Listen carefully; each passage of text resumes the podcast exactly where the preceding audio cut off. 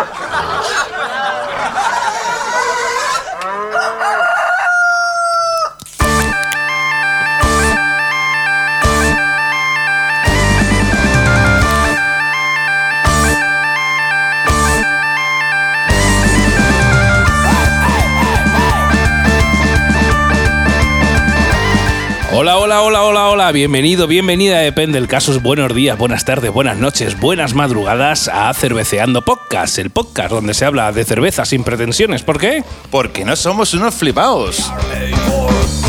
Aquí a los mandos de la técnica el doctor Sasa y enfrente de mí, aquí en mi casa, uno al lado del otro bien calenticos. Sí, sí, sí. Porque está cayendo una importante de Sí, calor. sí, Sin frío ninguno. Tengo al señor Pipica, Mr. Pipica, ¿qué tal? Hola, hola, hola. Bienvenidos a todos a un nuevo episodio de Cerveceando Podcast. Pues acabar de llegar aquí, este programa se emitirá, si no pasa nada, el 1 de agosto del 2020 y será el episodio número 12. 12 ya, ¿eh? Sí, 12 ya y más de 1200 escuchas llevamos. No está nada mal. Así que a 100 por episodio casi. Y como siempre, bueno, si no lo sabes, te lo explicamos. Si acabas de llegar aquí al podcast, pues eh, aquí en Cerveceando Podcast, en los episodios tradicionales, os proponemos dos batallas de cervezas de dos tipos. Y en este caso, pues va a ser un episodio canónico. Vamos a haceros dos batallitas. La verdad es que ya hemos sacado en este episodio número 12, vamos a sacar la artillería pesada de pipica. Sí, sí, en este episodio va a ser muy interesante, la verdad. Le, le va a gustar. A los que les gusta beber cerveza, les va a parecer un buen episodio. Os vamos a proponer dos batallicas que os van a gustar seguro, seguro.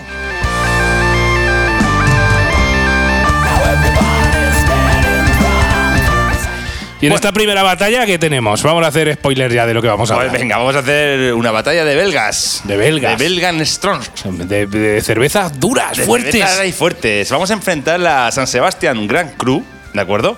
Contra la Chufé o la Chuf, como se dice. Yo, le digo la chuflé. la Chuflé. Pero ya sabéis que nuestro nivel de inglés y el de francés, ya ni te cuento, es bastante lamentable. La San Sebastián Grand Cru es una botellita, si la habéis visto alguna vez en el supermercado, que es gris, como de porcelana, ¿de acuerdo? Y tiene una etiqueta verde. Y la Chufé es, eh, tiene la representación de un gnomo. De un gnomo. Que ahí, a lo mejor probablemente os suene. Exacto. Y ahora os contaremos muchas cositas. Estáos muy atentos al episodio número 12 de Cerveceando Podcast.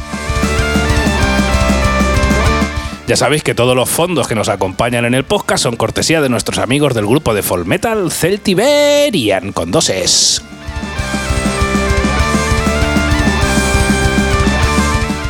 Bueno, bueno, bueno, pues vamos ya al lío. Vamos con la primera cerveza. Vamos con esta San Sebastián Grand Cru, la primera cerveza que vamos a analizar en, el- en la batalla.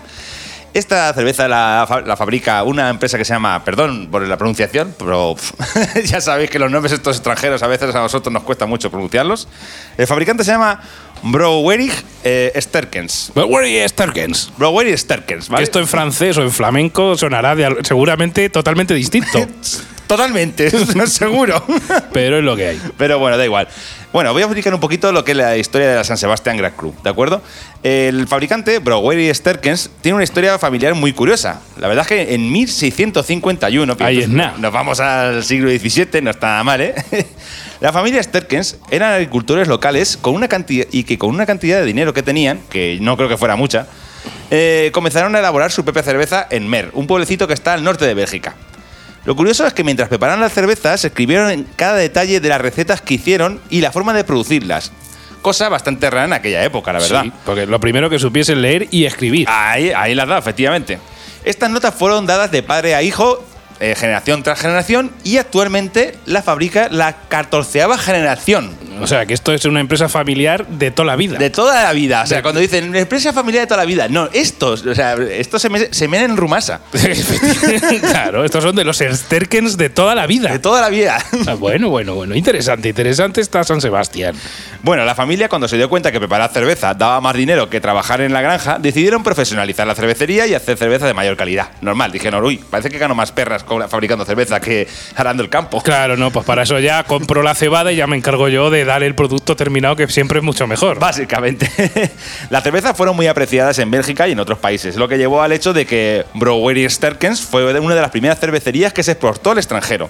Actualmente se encuentra en más de 30 países en los cinco continentes. Hostia, o sea que estamos hablando de una cervecera familiar importante. Es verdad, porque por lo que hemos investigado, esta cervecería sigue siendo una pequeña empresa familiar y hasta la fecha no ha sido absorbida por ninguna gran multinacional cervecera. Nada, siguen resistiendo ahí para la Sí, quinceava sí, sí. generación y sucesivas. Sí, sí, sí, ahí resistiendo ante el invasor. Vamos a ver, las cervezas que fabrican esta empresa a día de hoy son la San Sebastian Dark, la San Sebastian Grand Cru, que es la que analizamos nosotros, la, la- tienen también la San Paul Blonde, la San Paul Speciale, la San Paul Double, la San Paul Triple, la San Paul White, la Host Dragon Porter. Y espera, quiero que me. A ver, que, quiero. Atención, cómo se ve. A ver cómo dice Pipica el nombre de esta cerveza. Vámonos. Y la última cerveza que tengo aquí apuntada es la Bokrix Krunkenbier. Bien, ¿no? bien, Más bien. o menos. Eh, Bron- no lo he dicho tampoco además. ¿Vale? Eh, He de decir que casi todas las cervezas estas, la más que menos grados tiene es la San Paul White, que tiene 4,5. Todas más van entre 5 y 6 y 7. O esta última que he dicho tiene 8 grados.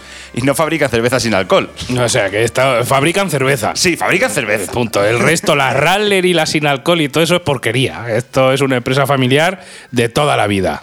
Bueno, pero vamos a ver. La, vamos con la San Sebastián Grand Cru, que es la nuestra, la que vamos a analizar ahora mismo nosotros. Eh, fabricante, como hemos dicho, es Borough Sterkens. Tiene 7,6 grados, no está nada mal. El índice de IBU no lo hemos encontrado. Tiene, no tiene muchas valoraciones. Aquí, aquí es un tema sorprendente. ¿eh? A mí me ha sorprendido una cerveza que supuestamente es muy conocida, que está en muchos países y que más o menos es medianamente fácil de encontrar, que tenga tan pocas valoraciones en nuestra aplicación de referencia Antapen. Sí, en Antape tiene, tiene nove- 2.925 de cuando miramos, ¿de acuerdo? A lo mejor ahora tiene más. Es posible por esto que vamos a contar ahora, que haya tan pocas, porque su precio, ¿cuál es? Ah, sí, sí, sí. Bueno, por cierto, de media tiene en Antap 3,56, ¿de acuerdo? que no lo he dicho. Está en 3,56 sobre 5. Posiblemente sea por esto. Sí, bueno, el precio es que es un precio muy alto. Esta cerveza eh, vale entre 4 y 6 euros. Sí, nosotros la hemos conseguido a 5 y algo en el Alcampo aquí en Albacete, por tanto, en superficies comerciales es medianamente fácil, pero es una cerveza bastante cara. Es muy cara, es muy cara. Eh, los ingredientes vienen en la botella, cosa que siempre agradecemos, ¿de acuerdo? Viene, eh, pone agua, malta, saltar, levadura. Por cierto, saltar es lúpulo, ¿vale? Sí. Eh, que el traductor se- debe ser de Flandes y esto es una venganza de los textos de Flandes. Sí, porque en la versión en español, cuando te pones los ingredientes, pone eso: agua, malta, saltar y levadura. ¿Pero qué coño es saltar? Bueno. Luego, claro, me fui al inglés, que ya eh, esa parte era joven, y digo, bueno, pues esto es lúpulo, pero saltar, eh, la traducción no está del todo bien, ¿eh? Amigos flamencos, ¿eh? Ay, ay, Pájaros. Ay, porque se, pues se han vengado de Se la han época vengado. de Felipe II. Claro que sí.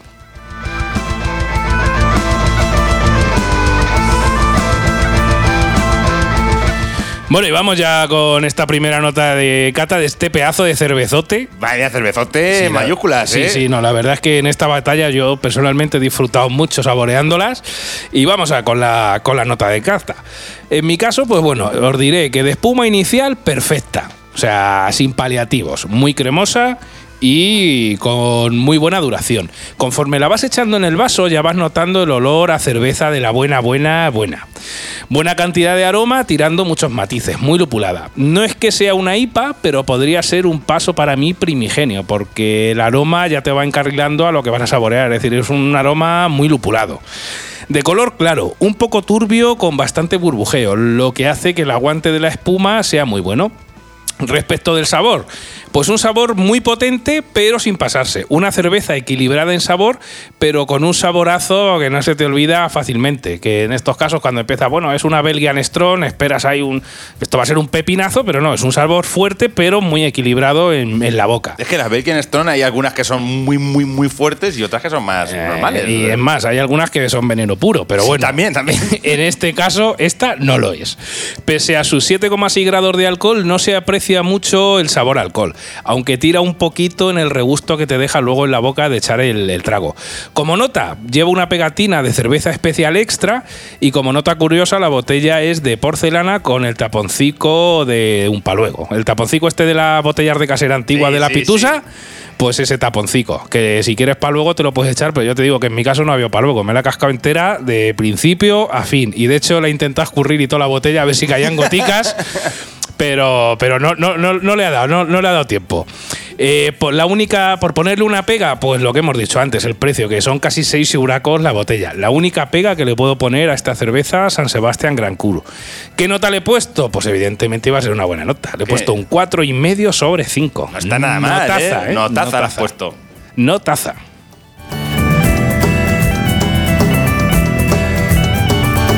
Cerveceando Podcast.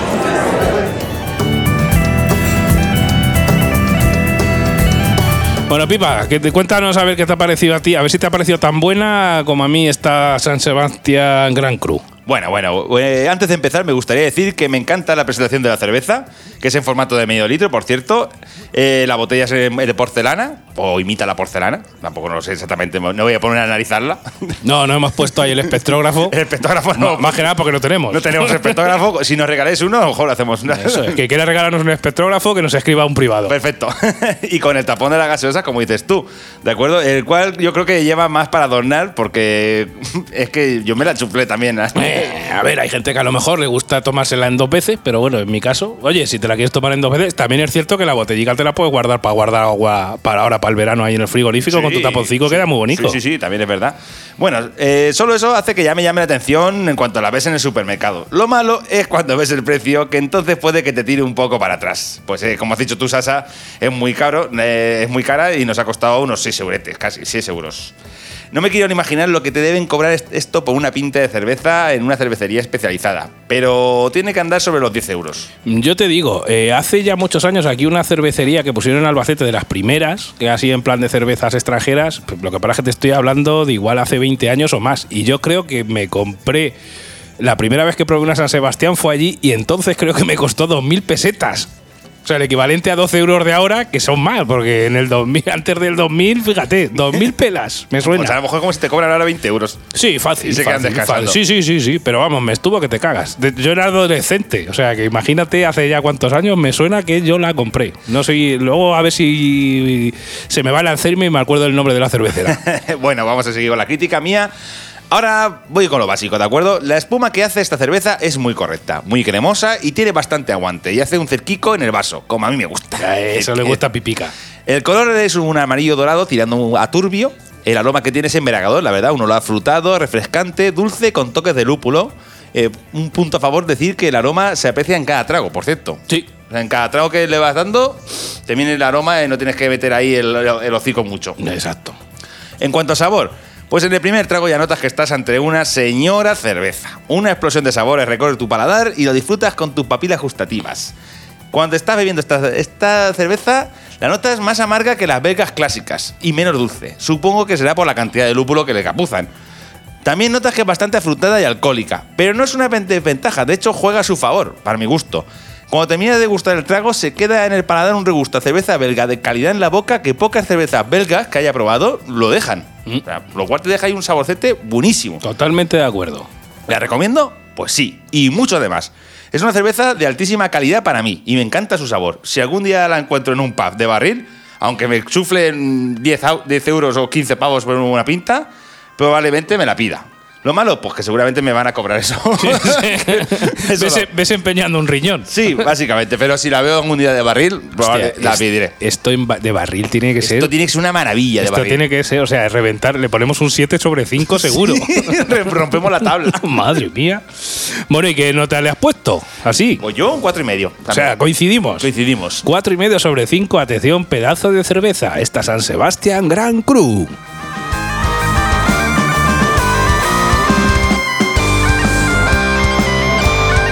Bueno, y como ya sabéis, pues esta cerveza, gran cerveza Gran Cru, la vamos a enfrentar a otra cerveza que tampoco es manca. No, no, no, no, tampoco es manca, ¿eh? En este caso os voy a hablar de la Chouffé Blonde. Esto en francés, yo le digo la Choufflé, pero bueno, es la Chouffé.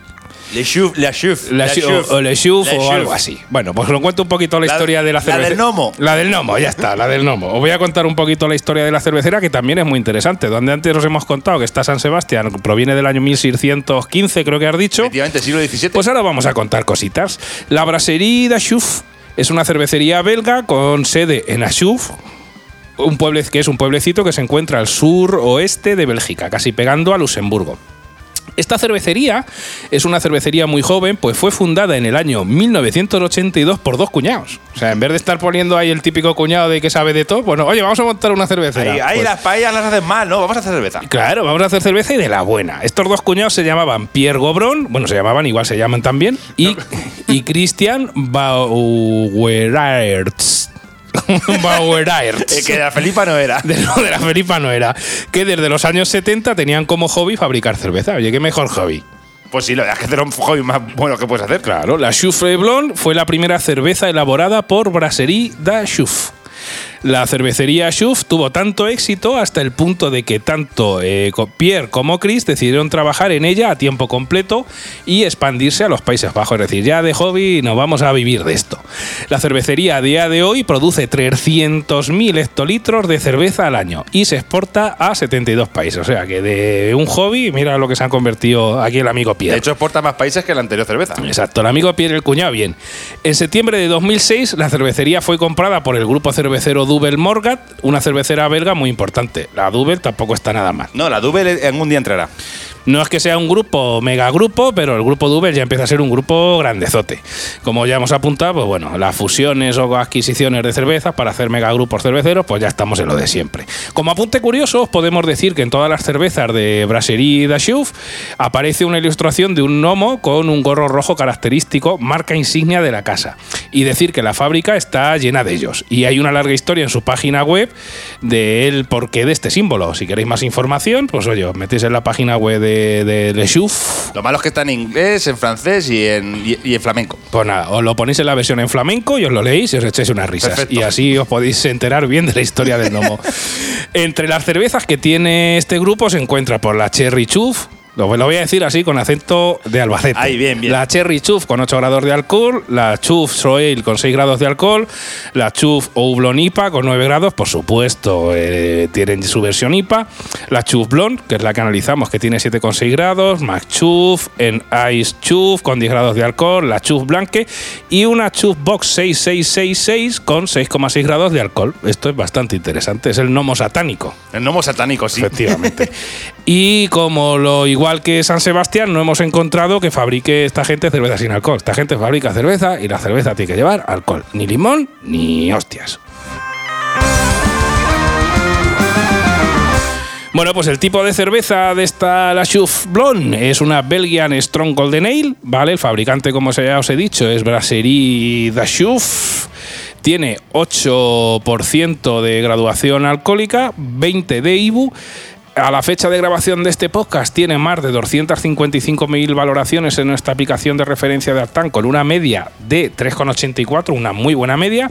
El precio pues está entre 2 y 3,99, que para nuestra categoría es precio alto, que va entre 2 y 3,99. En nuestro caso la hemos pillado por 2 por 30 también en el Alcampo, es decir, es una cerveza bastante fácil de, De conseguir. de conseguir. Y bueno, los ingredientes vienen también, que son agua, malta de cebada, jarabe de azúcar invertido, levadura, lúpulo y cilantro. Habrá que ver qué es eso del jarabe de azúcar invertido. Pues no sé lo que mete, que a lo mejor abren, abren el saco de azúcar por al revés. Claro, efectivamente, lo meten al revés, o sea, de, meten dentro, de fuera adentro. o Claro, le así. dan la vuelta así por. Yo no lo sé, luego lo buscaré. Luego lo buscaremos. Pero bueno, hasta aquí la información de la Choufle Blonde. Cervecea, cerveceando, cerveceando podcast.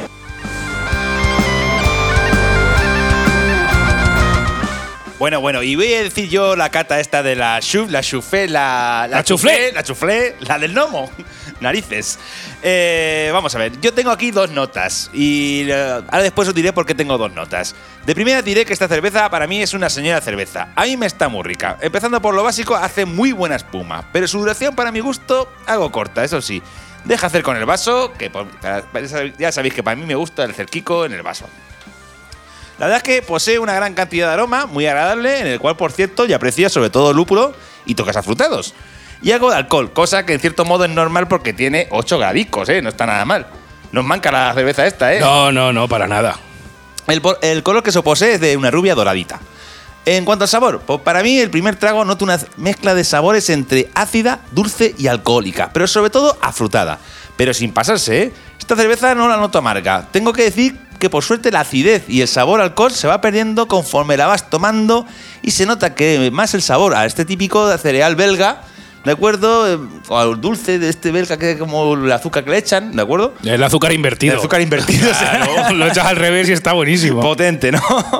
Quedándose también en el toque dulce, como estoy diciendo, que resulta muy agradable al paladar, pero que perdura y en la boca menos de lo que me gustaría. Me gustaría que perdurara más.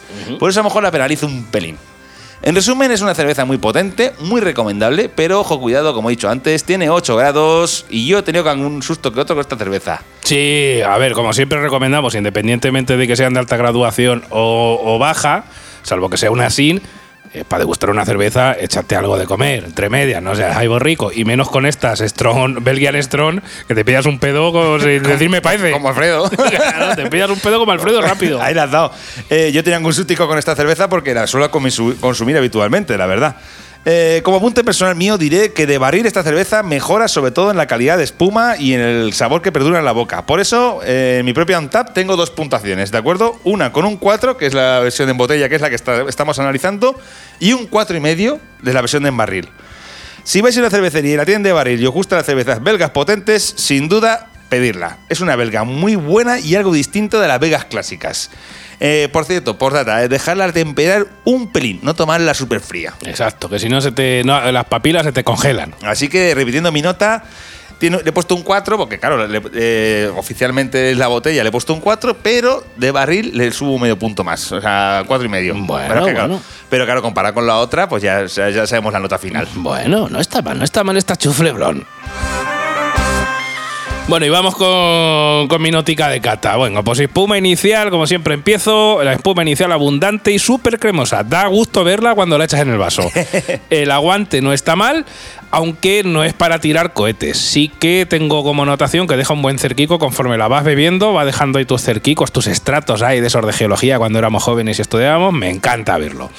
Gran cantidad de aroma que te llega cuando la echas en el vaso y durante el tiempo que la estás bebiendo. Aroma entre ácido, dulce, lúpulo y algo de alcohol. Ya denota que el caldo que te vas a beber es potente. En cuanto al color, pues tirando a ocre, un poquito turbio y buen burbujeo del vaso, que lo que hace es que la espuma aguante como debe de aguantar. El tonto de las burbujas. El tonto de las burbujicas, ya lo sabéis. En cuanto al sabor, se te llena la boca de sabor inicial. Tira varios matices con el siguiente orden. Primero, pa- para mí, ¿vale? Primero me tira un sabor dulcecillo muy agradable. Los amantes del ar de trigo saben de lo que hablo. Luego, después me sobreviene el amargor muy bien conseguido. Para finalizar, me tira un poquito de acidez y sabor alcohol, cosa que es normal porque estamos ante una cerveza de 8 grados. Y más o menos como a mitad de vaso le saco a un toque ligero a tostadico que le da un matiz muy rico para mi gusto. ¿Vale? Otra gran cerveza belga de las potentes. Si te gustan las cervezas suavecitas, no es tu cerveza ni de lejos.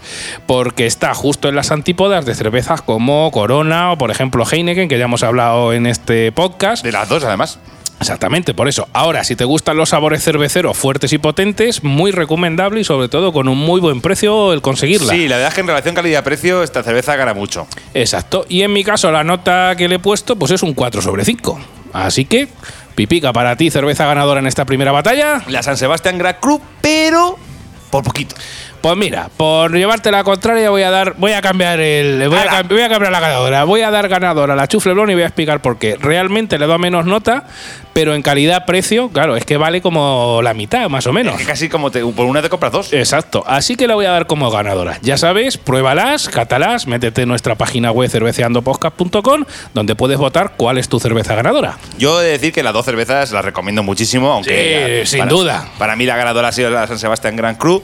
Eh, si las veis de barril no, y os gustan las belgas, no dudéis en pedirlas, de verdad. Es, es una maravilla. es- de cervezas son maravillosas. o sea, Sí, que- no, no, es, es que no tenemos más que no, o sea, malo no podemos decir. Es que no, no, las dos son buenísimas. Si no sea, las has probado, te recomendamos que lo hagas y nos dejes tu valoración en nuestra página web. También os recordamos que siempre os estamos hablando de nuestra aplicación de referencia Antap, que es una aplicación donde no solo puedes dejar notas de tu cerveza, sino que puedes seguir a, a tus amigos. Y no- bueno, si entras en nuestra página web, web, puedes seguirnos, no- A puedes, nosotros. puedes seguirnos a nosotros y ver pues, nuestras cartas y nuestras flipadas en, en riguroso directo. Y a veces tendrás una pista de cuáles serán los próximos, Sí. las próximas batallas. Sobre todo, cuando, sobre todo cuando veáis las fotos que subo yo. Exacto, ahí, ahí se van a ver. Así que ya sabéis, bajaros la aplicación Antap y ir guardando vuestras valoraciones cervezas. Primera batalla terminada. Estás escuchando Cerveceando Podcast, el podcast donde se habla de cerveza sin pretensiones. Los días 1 y 15 de cada mes, en todos tus dispositivos, un nuevo episodio del podcast. Vota en las batallas y valora tus cervezas favoritas en la web cerveceandopodcast.com.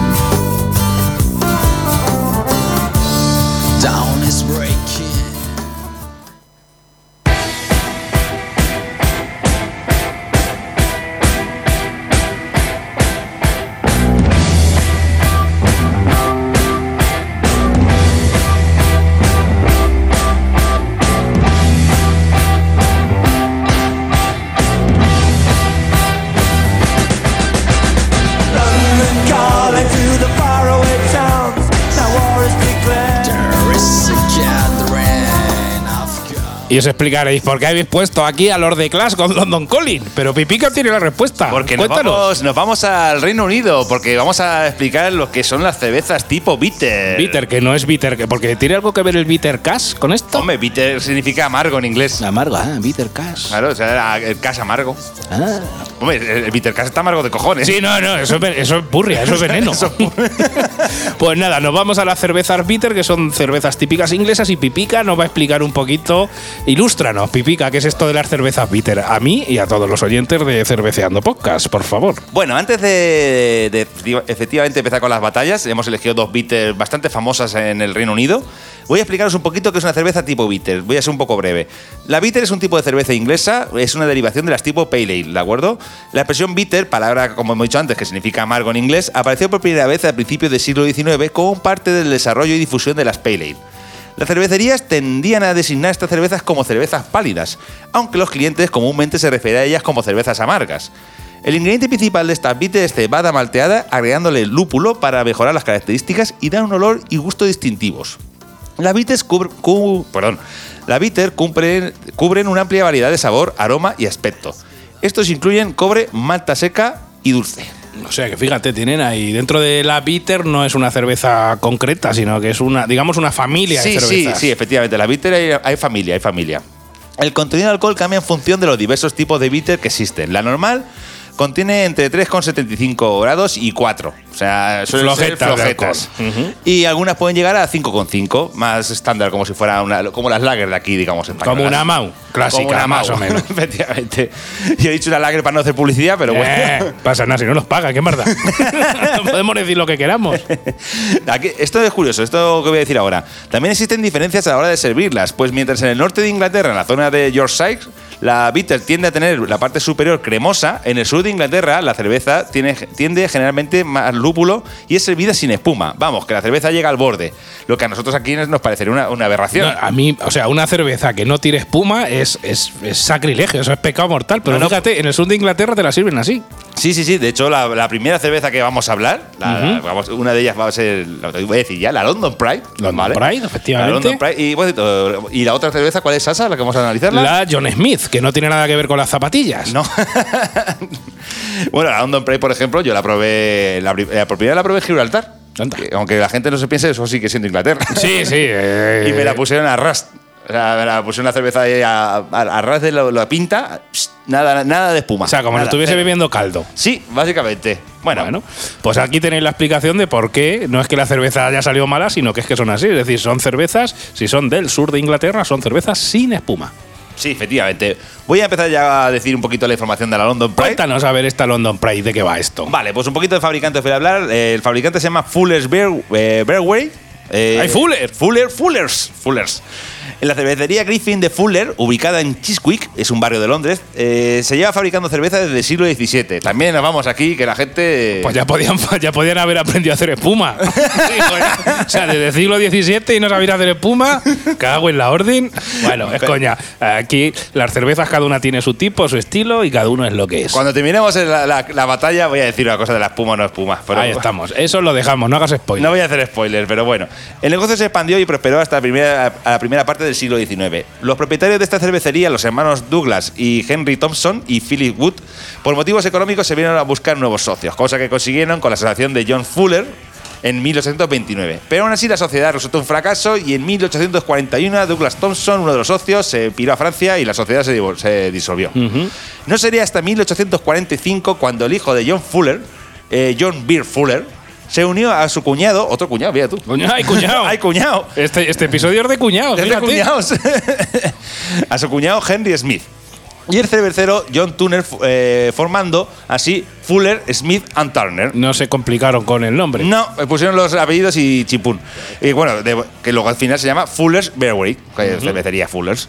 La London Pride, la cerveza que analizamos y la realiza esta, esta cervecera, salió a la venta en 1950, por lo cual es realmente una cerveza muy Sí. joven. Mm, jovencica, no está mal. Y según sus creadores, es sin lugar a dudas la cerveza de Londres. Guau. Con, con un sabor completo y su rica historia. Bueno, es una flipada que pueden decir lo que quieran decir.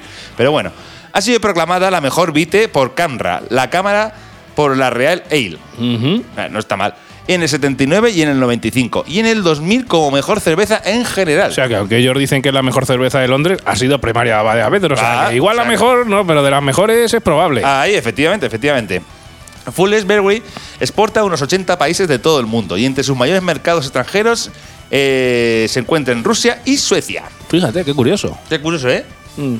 En el 2000 A, a Bélgica no exportan tanto, ¿eh? No, ¿eh? Claro, no saben hacer espuma, tú verás. Los belgas cuando ven, ven- los ven cruzando el canal de la Mancha y dicen media vuelta, media vuelta. Tira, tira, tira. O, o continúa, para Rusia, Pa' continúa. Rusia. O vuelve a Dover o para Rusia. Como tú quieras. Vete para Rusia. Ahí estamos.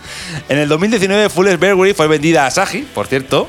Cerveza cervecería. también que hemos hablado en episodios anteriores, cerveza japonesa muy rica. Ahí le has dado por unos, solamente unos 250 millones de libras. Eh, cuatro perricas. Esto también, esta venta también incluyó la venta de la, la cerveza, las sidras y los refrescos que hace esta marca. A ver, un segundo. Y venta por mayor de vinos, también hace vinos, fíjate tú. Madre mía. Eh, por cierto, la de- también le vendieron el local de la cervecería Griffin original, la del siglo XVII. Vamos, que lo- los japoneses compraron todo. Todo, Te lo efectivamente. compro todo. ¿Cuánto? 250 millones de libras, como estos. Sí, y Asahi declaró que continuaría elaborando la cerveza en la cervecería Griffin como se llevaba haciendo desde el siglo XVII. O sea, que la cervecería. est- estos japoneses ahí te compran, pero sigue en las tradiciones y al final su forma de expansión es compro la cervecera. A nivel local sigo fabricando tu cerveza y ya de paso el canal de distribución y meto la mía, meto la mía. Eh, efectivamente.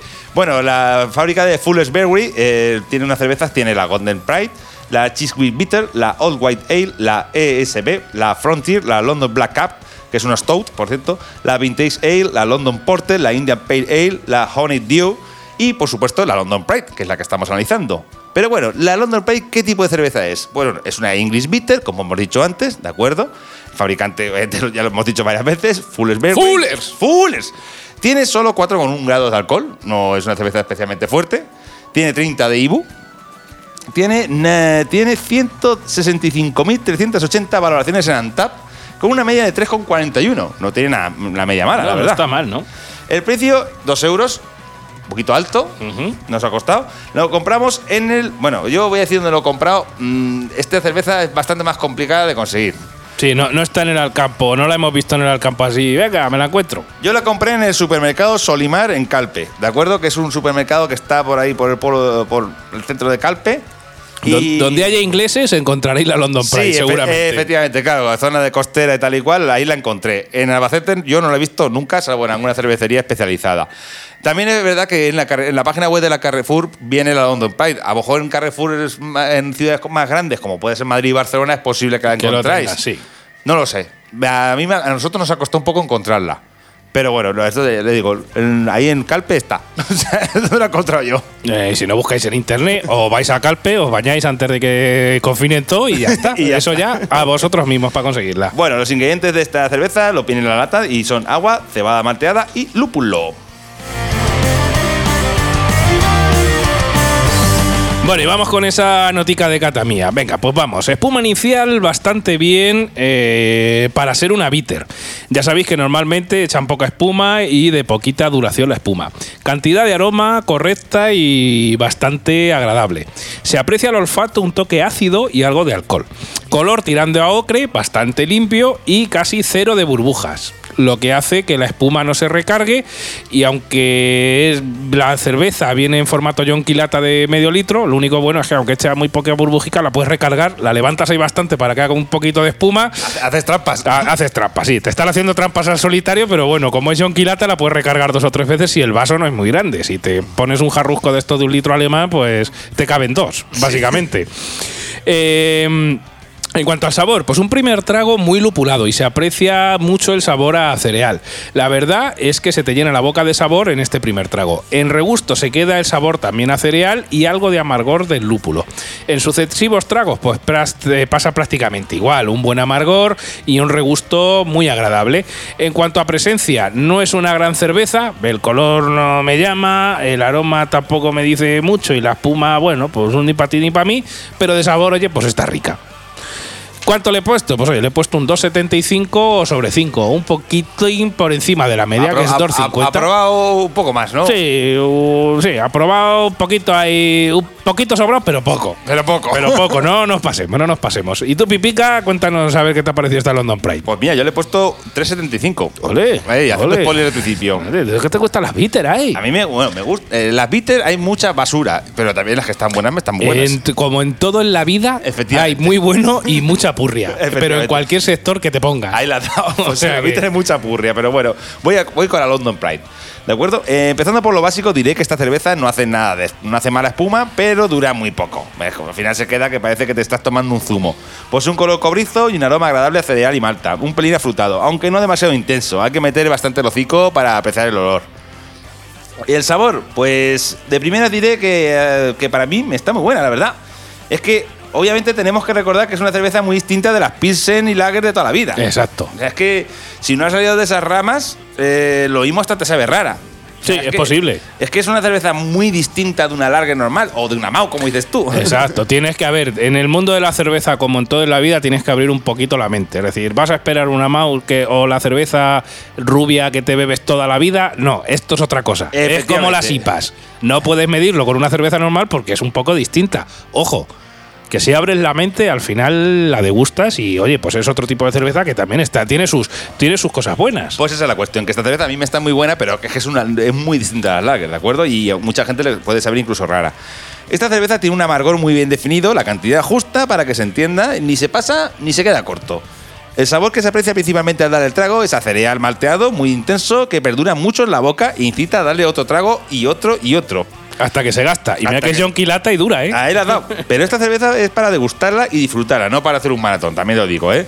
Y porque puede resultar un poco pesada inflarte de esta cerveza. Sí. Porque es una- son cervezas un poco de pues, para reposarlas y tomarlas tranquilamente. Si te tomas a lo mejor cuatro yonquilatas de estas, acabas inflado. ¿eh? Acabas tirándote desde un balcón a una piscina, Sí. probablemente. Con esto queremos decir desde aquí, no lo hagáis ni tomando cuatro cervezas, amigos, No. que eso es malo. No. Mal, eso, mal. Balconing, mal. Añadió que, por ejemplo, beber con responsabilidad, efectivamente, como decimos. Volviendo al sabor, una vez lo has degustado, notas un toque de acidez, que no desagrada, por cierto, eh, y que, repito, es muy bien equilibrado. ¿La recomiendo? Pues sí, sin tapujos, las cosas como son. A mí me parece una de las mejores cervezas tipo bitter que te puedes beber en el mercado. Eso sí, os advierto, señores oyentes o señoras, si vas a iniciarte en este camino y no eres muy aficionado a la cerveza, a este tipo de cervezas, quizás deberías empezar por otra más intensa y, y más suave, o sea, menos intensa, perdón, y más suave, de la zona de Yorkshire. La, de la- del norte de Del Inglaterra. norte de Inglaterra, no del ahora vamos a hablar. La siguiente con la que competimos es de esa zona. Bueno, y que eh, bueno, le habías puesto un 375. Pues 3,75. bueno, 375 A ver, y yo es- dos. es- esto es puramente personal, le he puesto un 375 porque a mí esta cerveza me gusta bastante. Venga, pues si te gusta le pones. A ver, esto re- recordamos siempre, amigos oyentes y oyentas, que estos son opiniones totalmente personales de gente que no nos dedicamos profesionalmente a la cata de cervezas Nos- y simplemente nos, nos, nos sentamos aquí a charlar de cervezas y un poco pues a aprender junto con vosotros sobre cervezas. ¿Estar de acuerdo o no? Pásate por nuestra web, cerveceandopodcast.com, por nuestras redes sociales, Facebook, Twitter, Instagram, estamos por todos los lados Sí, y nos dejas tu opinión. Tú pones ahí en Facebook o en Instagram lo que sea, pones cerveceando podcast directamente y, salimos Eh, o nos buscas en Antaped y, y ya está. En nuestra web tienes ahí nuestros Antaped para seguirnos. O sea que más sencillo, imposible. Bueno, como Pipica había dicho que para iniciarte en esta cerveza bitter, pues puedes optar por unas cervezas de bitter también, de, de la zona de Yorkshire, pues os voy a contar la cerveza con la que vamos a enfrentar esta London Pride, que en este caso es la John Smith's Extra Smooth Ale. Importante, no tiene nada que ver con el fabricante de zapatillas, aunque se llame John Smith también, ¿vale? Os voy a contar un poquito la historia de esta cervecera. La cervecera John Smith se remonta a mitad del siglo XIX, cuando el joven John Smith, con tan solo 24 años, compró una fábrica de cerveza en Tadcaster, eh, al norte de Yorkshire, Inglaterra. Esta cervecera llevaba funcionando nada más y nada menos que desde el 1758, o sea, ya compró una cosa ahí medio añeja, ¿vale? La compra se hizo en 1847, fecha que desde entonces lleva funcionando la cervecera sin panar con el nombre de John Smith. La cerveza John Smith Extra Smooth, eh, cerveza que analizamos, salió a la venta en el año 1995 y ayudó tanto en las ventas de empresa que llegó a convertirla en la primera cerveza inglesa y la cuarta marca de cerveza más importante del Reino Unido al loro, ¿eh? O sea que No, el no Reino- está- no se queda corta, ¿eh? en el Reino Unido cerveza beben. Buenas, igual podemos podemos ahí abajo le discrepamos. Po- Podemos discrepar, pero cantidad beben y convertirte en la primera cerveza inglesa y la cuarta marca de cerveza más importante de todo el Reino Unido es eh, importante. Desde el año 2008 pertenece al grupo Heineken Internacional. Lo que decimos siempre, los grandes grupos se lo quedan todo. Una de sus características principales es que es una cerveza con nitrógeno y esto conlleva a que posea una espuma abundante y cremosa. Al loro nitrógeno, como el Ferradria. O sea, yo me he quedado flipado. Entre los productos que tiene esta cerveza están la John Smith Extra Smooth, ¿vale? Que es de la que hablamos, la John Smith Original, la John Smith Original Cast de barril. Ninguna, esto es importante, ninguna con más de 3,8 grados de alcohol. Es decir, fabrican cervezas con una graduación alcohólica muy pequeñita. ¿Vale? Como os hemos dicho, pues el tipo es una English Bitter, ¿vale? El fabricante es John Smith. Tiene esta de que os vamos a hablar, 3,6 grados de alcohol. Básicamente como tres latas y media de Mausin. Pues esto es una. si te bebes tres latas y media de Mausin, te estás bebiendo una John Smith, ¿vale? No hemos encontrado el índice de coeficiente IBU. Y a la grabación de este podcast, pues tenía más de 22.000 valoraciones en nuestra aplicación de referencia Antap, con una media de 2,8. ¿Vale? El precio, pues es un precio medio. Nosotros la hemos, bueno, en este caso Pipica la ha conseguido ahí en Calpe, igual que la otra, por 1,50. No, pero, pero esta sí que está en el campo, ¿eh? Aunque efectivamente eh, la podéis encontrar en el campo. Esta, digamos, puede ser un poquito más fácil de conseguir Sí. a nivel nacional, Sí, ¿vale? Esta se consigue más fácilmente. Ingredientes, pues lo pone agua, malta de cebada, jarabe de glucosa, cebada, lúpulos, extracto de lúpulo y nitrógeno. Que eso yo me quedé flipado. Le lleva nitrógeno ahí a tope. ¿Qué pasa ahí? No hay problema, le echamos. Y Pipica nos va a contar su cata de esta John Smith. Bueno, esta John Smith, yo. La espuma inicial es muy, muy buena, la verdad.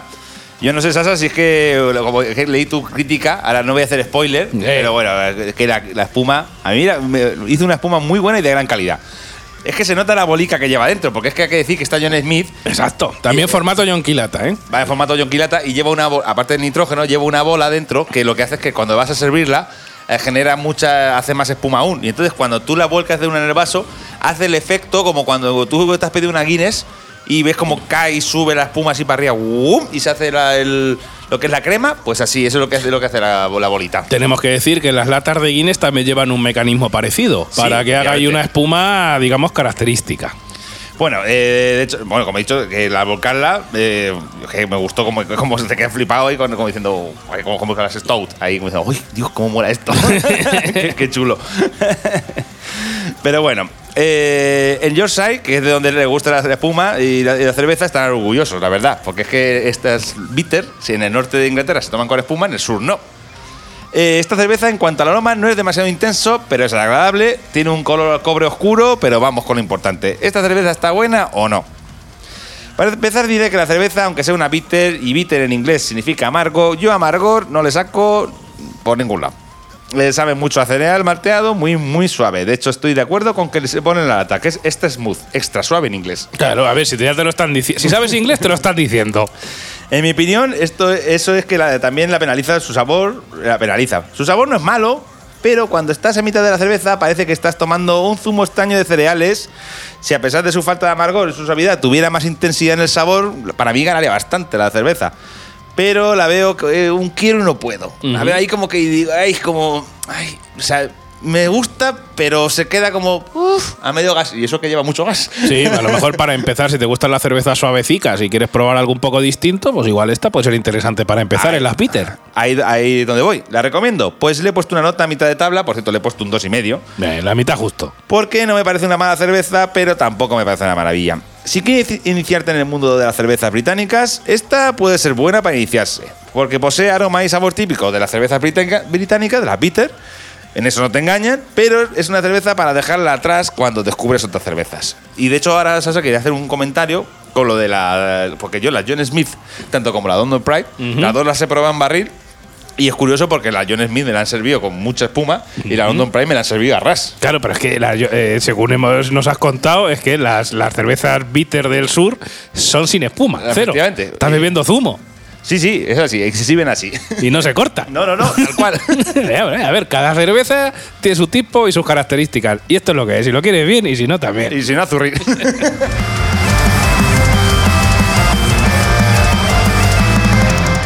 Bueno, y vamos con mi nota de cata de esta John Smith, esta Juan Smith. Eh, espuma inicial, no mucha. Aunque dice Pipica que sí, para mí, a ver, dentro de unas bitter probablemente sea mucha espuma, pero para mi caso, pues no mucha. Como todas las bitter tengo aquí anotado. Pero en este caso, el aguante, y sí que tengo que decirlo, es bastante bueno. Es decir, para mi gusto, no echa mucha, pero ya aguanta bastante la espuma. Y eso, ya sabéis, a mí, eh, yo mido mucho la espuma y las cervezas con espuma me gustan mucho. Pues no parece que me estoy bebiendo ahí un, mosto. Muy cremosica la espuma, ¿vale? No sé si será por el aparatejo que lleva este dentro de la lata, como bien os ha hablado Pipica, lleva ahí una bolica que es muy. Por muy- cierto, en la web he colgado una foto de la, de la bolica, ¿vale? Exacto, si la queréis ver, cerveceandopodcast.com. Buen aporte. Como destacable decir que al abrirla parecía llevar mucha presión porque me ha hecho bastante ruido. Es decir, eso sí que me sorprendió. Digo, hostia, esto lleva aquí, esto está a tope de presión. Y, sí, hizo bastante ruido al abrirla y me, me pareció interesante el decirlo. No os asustéis cuando abráis la lata, ¿vale? En cuanto al aroma, pues eh, no muy intenso, pero agradable, con mucho olor a cereal. De color bastante oscuro, muy limpio y poco burbujeo. En cuanto al sabor, no demasiado amargo, con bastante cuerpo en el primer trago y tirando un toque ácido al final. En segundos tragos y posteriores me deja un regusto entre ácido y cerealoso que no me gusta demasiado, ¿vale? Es que, a ver, te tienen que gustar este tipo de cervezas. Es que te- sí. Son bitter, joder, es que es lo que hay. Una cerveza muy suavecita en cuanto a sabor y alcohol. Si te gustan las cervezas con sabor a cereal, pues puede ser que te guste. Si no, pues de lejos que no te va a gustar ni, ni harto vino. ¿Qué nota le has puesto? Pues eh, no ha probado. No ha probado. Le he puesto ¿Lo has un, un- sí, un 1,75 sobre 5. Lo siento, pero no, no, no, no me ha terminado de gustar. No soy de las bitter. No, eh, no, no. No, no, no. Pero bueno, es lo que hay. A ver, al final es mi opinión. Ya sabes que puedes entrar en cerveceandopodcast.com y dejarnos la tuya. Y eh, en esta segunda batalla. Ganadora indiscutible. la- De- de lejos. De lejos, la London Pride. Y eso que no lleva espuma. la cosa tiene narices, pero bueno, es lo que hay.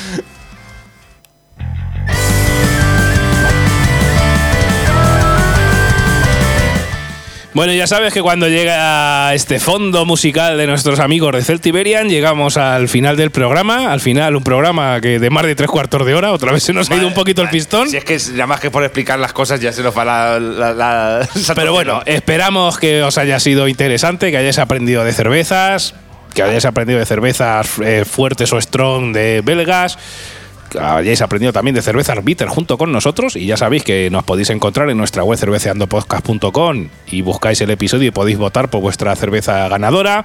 Podéis encontrarnos también en redes sociales, en Facebook, en Twitter, en Instagram, tenemos también Telegram, tenemos de todo, en Antape, todo. ¿Qué más quieres decir, Pipica? Que hemos terminado este episodio 12. Pues nada, que eh, me encanta hacer, por cierto, es un guion muy bueno, me gusta mucho elaborarlo, una, dos batallas muy interesantes, Sí, sí, las sí. dos Belgan Strong y las dos Bitters. Y hemos aprendido mucho de cerveza, ¿eh? Sí, sí, un cojón, la verdad, las cosas cosas como son. Ahí. y sobre todo que a los oyentes les haya, les haya gustado, les haya parecido ameno. Y, y, oye, incitarlos. A ver, suena mal incitarlos a beber, pero. Ah, incitados a beber con responsabilidad. Ay, ay, ay, incitarlos a probar cervezas nuevas. Sobre todo a probar cervezas nuevas y abrir su mente. Exacto. Abre la mente, expándela, que lo vas a disfrutar. Ahí estamos. Hasta el próximo episodio, amigos. Adiós. Adiós.